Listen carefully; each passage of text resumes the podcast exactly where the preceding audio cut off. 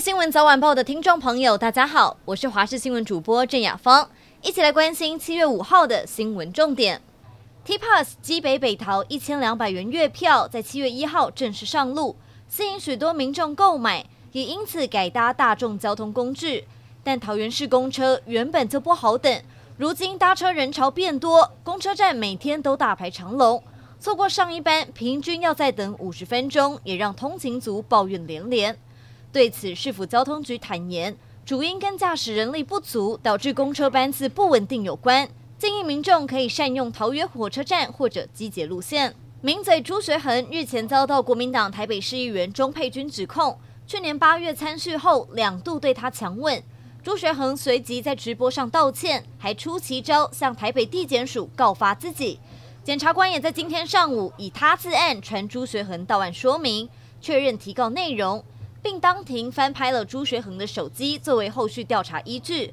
经过一个半小时的讯问之后，朱学恒面对媒体只简单回应，不评论。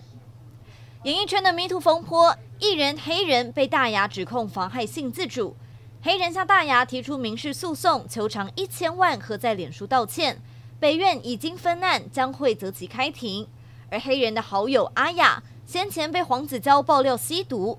今天，他也透过微博工作室公布了检验结果，证明自己没有吸毒。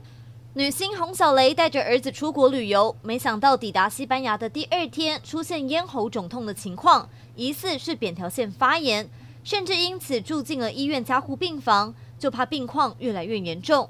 当地医师先进行插管治疗，她的前夫王世军也赶到西班牙照顾她和儿子。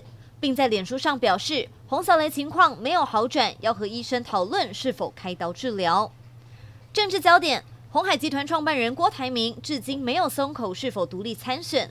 不过他最近动作频频，现在有支持者周六要在凤山成立高雄第一个郭台铭后援会，他们自称中华民国派，以蓝军为主。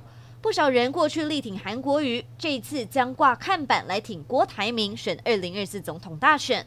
而民众党前立委蔡壁如今天上广播时就透露，郭台铭这一两天可能就会决定要不要独立参选。来关心美国职棒，天使二刀流球星大谷翔平七月五号要迎接二十九岁的生日。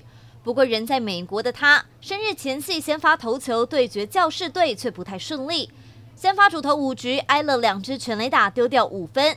大谷还因为右手中指起水泡而退场，最终天使是以五比八输球。赛后，欧塔尼桑还宣布了坏消息。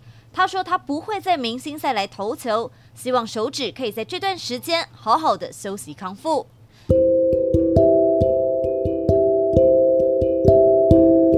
以上就是这一节的新闻内容，非常感谢您的收听，我们下次再会。